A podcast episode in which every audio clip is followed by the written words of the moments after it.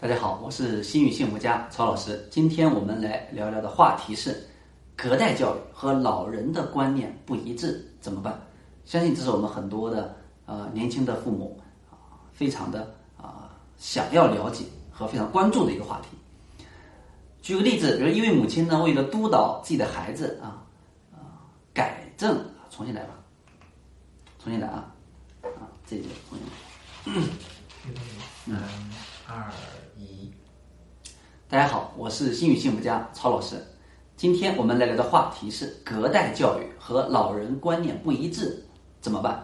啊，我们现在很多家庭呢，教养孩子可能都是两代人在一起教养啊，因为我们的很多的父母啊，工作压力比较大，很多的精力呢需要放在工作上。那老人帮助协助带孩子，成为了一种比较普遍的现象。举一个案例，一位母亲呢，为了督促自己的孩子改掉粗心的毛病，所以她就要求孩子每天要先把啊需要老师布置的作业，自己要先必须的抄下来，完整的抄下来，然后呢做完之后还要检查，还要朗读，尤其把错题还要读一遍。那孩子呢啊就非常的嫌麻烦，也经常的嘀咕，对吧？心情也不好。那奶奶呢？看在眼里，疼在心里，所以怎么办呢？奶奶每天去学校啊，要帮他把那个作业要抄下来，然后还要偷偷的帮助自己的这个孙子把错题改。但结果呢？啊，结果是孩子的粗心的毛病没有改，反而数学考试呢，啊，才刚刚及格。那这个时候啊，就发现啊，爆发了大冲突，对吧？叫母亲发火。奶奶垂泪，乱成一团，所以到底隔代教育应该怎么办啊？所以呢，这个话题呢，相信也是我们很多父母比较关心和关注的话题。首先，那怎么办？我们要先来了解一下隔代教育到底对我们教育孩子，对我们父母教育孩子到底的影响是什么？难道只有消极的吗？有没有积极的影响呢？所以我们先来了了解一下，隔代教育啊。的积极影响是什么？第一个，我们说老人他本身有丰富的育儿和生活的经验，对吧？最起码我们说老人是把我们作为父母呃带大的，所以他可他就对孩子可能在每个年龄段，他可能他有自己的总结，每个人他的发展特点啊，他也有相对应的了解啊，所以呢，那比如说当孩子。这个有有有头疼脑，这个这个这个脑头疼脑热，对吧？还有一些什么呃生病，那我们可能老人能更及时的做出一些处理和判断，对吧？那对于孩子可能遇到一些其他的问题，我们作为老人呢，可能也能可能及时的可能会有一些积极的沟通。所以我们说，首先啊，老人在育儿上一定是比我们有一些经验。第二啊，老人呢更加的耐心。更宽容，心态啊更平和，这个非常重要。所以你看，为什么我们很多啊这个这个爷爷奶奶、老姥爷带的孩子，你发现孩子会跟老人关系很好啊？因为老人可能会更宽容一些啊。当然，我们也说这叫叫隔代亲，对吧？啊，那老人毕竟他到了一定的年龄，他本身我们说叫叫三十而立，四十不惑，对吧？五十知天命，六十耳顺，对吧？所以他他他本来对很多事情开始变得更加怎么样，宽容、有耐心的更平和。那教育孩子呢，本身是需要一个什么？需要一个包容，需要一个耐心的一个，我们说一个一个一个一件事情，对吧？所以我们说老人呢，在这方面能发挥出来足够的优势，能让孩子感受到很多时候被理解、被被包容啊。第三个，我们说老人。在实际当中，实际生活当中，帮助我们父母解决了很多的后顾之忧。比如我们父母要上班呀，每天要工作呀，对吧？你哪有那么多时间去看孩子、陪孩子、上下学等等等？所以老人其实帮我们父母减轻了很多的后顾之忧。所以这也是为什么我们很多父母啊，尤其年轻的父母需要老人来修带孩子的一个重要的原因。所以我们说从这三点来讲，我们说老人他在我们的育儿当中。是起到了积极的影响，那当然呢，我们也有一些消极影响啊，要不然的话，我们我们就不会说在这个呃隔代养育当中，父母和老人会产生很多的这个冲突很多问题了啊。首先呢，我们第一个就是溺爱孩子啊。如果说老人溺爱孩子的话，容易使孩子形成一个以自我为中心的任性的这样的性格。所以我们都知道隔代亲，对吧？所以说这个这个呃，哪怕我们说哪怕呃，有些老人他教养自己的孩子时候特别的严厉，特别的暴躁啊，那可能他还他还带自己孙的时候，俨然像换了一个人一样，对吧？所以我们说隔代人当中，老人比较容易溺爱孩子。那一旦溺爱孩子的时候，你会发现。啊，那孩子就会在这种被过度的保护和纵容的这样的环境下，就会任性，就会以自我为中心。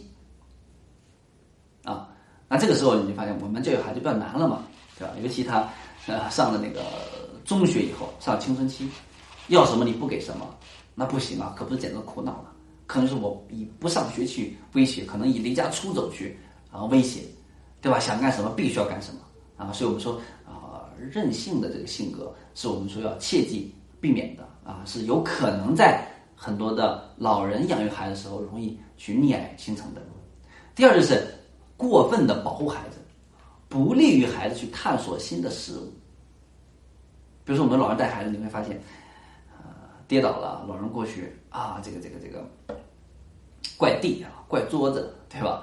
呃，孩子要拿什么东西，老人恨不得老人过去，立刻过去帮你拿啊。书包帮你收拾，帮你背，对吧？你看很多我们老人接送孩子啊，呃，在上学放学路上都老人在背书包，对吧？啊，所以那这样的话，我们说孩子被过度的保护和被过度的做事的替代，会导致孩子怎么样？他自己没有责任心，依赖，就做事情我完成就完完成了，完不成就完不成，反正总之有人做，依赖，对吧？嗯，我不想做或者不做了。让让让爷爷奶奶做，然后姥爷做，对吧？还有探索新事物的好奇，就是我完全没有去探索新事物的必要和想法嘛，对吧？想干什么？哎，姥姥姥爷、爷爷奶奶去做。所以我们说，过度保护会不利于孩子探索新事物，不利于孩子责任心的养成啊，容易让孩子成为一个过度依赖的孩子。包括孩子很多有的时候写作业磨蹭蹭的，就可能是因为过度保护啊，对吧？啊，反正我写不完啊，这个这个这个这个怎么样，对吧？啊，所以我们说这个这个不能过分保护。那第三个就是啊，老人可能容易跟孩子形成这种不良的依恋关系。那这个其实，在我们在很多就是老人带孩子的这个，就单一的老人带孩子的这样的家庭当中，我们能常常看见。比如说父母，然后在孩子小的时候，在孩子六岁以前、七岁以前，甚至十岁以前，大多数时间在和老人在一起，父母可能说。更多的在在要要工作赚钱，那这个时候孩子跟老人就形成了这种啊比较亲密的依恋关系。那种依恋关系为什么说能称之为它叫不良的原因是，有一天当孩子上小学了，无论是一年级还是四年级，这个时候很多父母把他接到自己身边来，啊，为了去上小学接受教育。当你接过来之后，你会发现怎么样？你会发现这孩子完全不听你的。你完全管他教育他没有没有用，这个时候孩子只听谁的？只听老人的，只听爷爷奶奶的，只听姥姥姥爷的。这时候你会发现很头疼。我们说，我们把这个称之为啊，会形成一种不良的依恋关系。就是说，除了老人的话，他们不听父母说什么不行，跟父母的关系反而对立的。啊，所以我们说这个也可能是呃可能会产生的消极影响。所以讲到这里，我们就明白了。那隔代养育它都是有积极影响，也有消极影响的啊。那我们说，那怎么办呢？如何面对呢？第一个，我们说啊，首先要理解老人和感恩老人，就是首先不管理念一致不一致，你先要去感恩老人为你去啊做的这个事情，对吧？啊，感恩老人的付出，理解老人带孩子不容易，一个老人要要跟着你一个。跟着一个三到六岁的孩子，活力满满的孩子去跑，很辛苦的。虽然他有些事情做错了，但老人在努力去做呀。所以，首先感恩和理解是排第一位。你不能一有事儿就就叫他在给你添乱啊！你不能让老让老人寒心，对吧？所以我们说家有一老，如一宝，那这个一定是一定是很有道理的。第二，就是要多与老人去沟通育儿观念，让老人接受一些新的想法观念啊，来告诉我们的。这个这个这个父母，时代变了，孩子也变了。现在孩子跟我们小时候完全很多都不一样了，对吧？因为这个时代生存时代都不一样，所以说啊，我们可以给老人去买一些书籍，甚至你你都可以跟老人一起学习一些课程，对吧？经常去沟通，啊，老人去接受一些新的想法观念啊，去沟通一些育儿的理念。第三就是啊，可以与老人协商，达成一些协议。我们经常说跟孩子要制定一些什么样的协议，那我们也可以跟老人去做呀，对吧？比如说，呃，可以明确的告诉老人说哪些行为是不对的，以后不能去做，哪些行为可以做啊？可以写清楚，对吧？写清楚，这样呢，老人就可能就就有了界限了。好，这是我们说如何应对理念不一致的三个方法。好，那关于隔代养育啊出现的问题应该怎么办？怎么应对？我们就聊到这里啊，大家。有想互动的，欢迎大家在我们的留言区点赞留言。好，谢谢大家。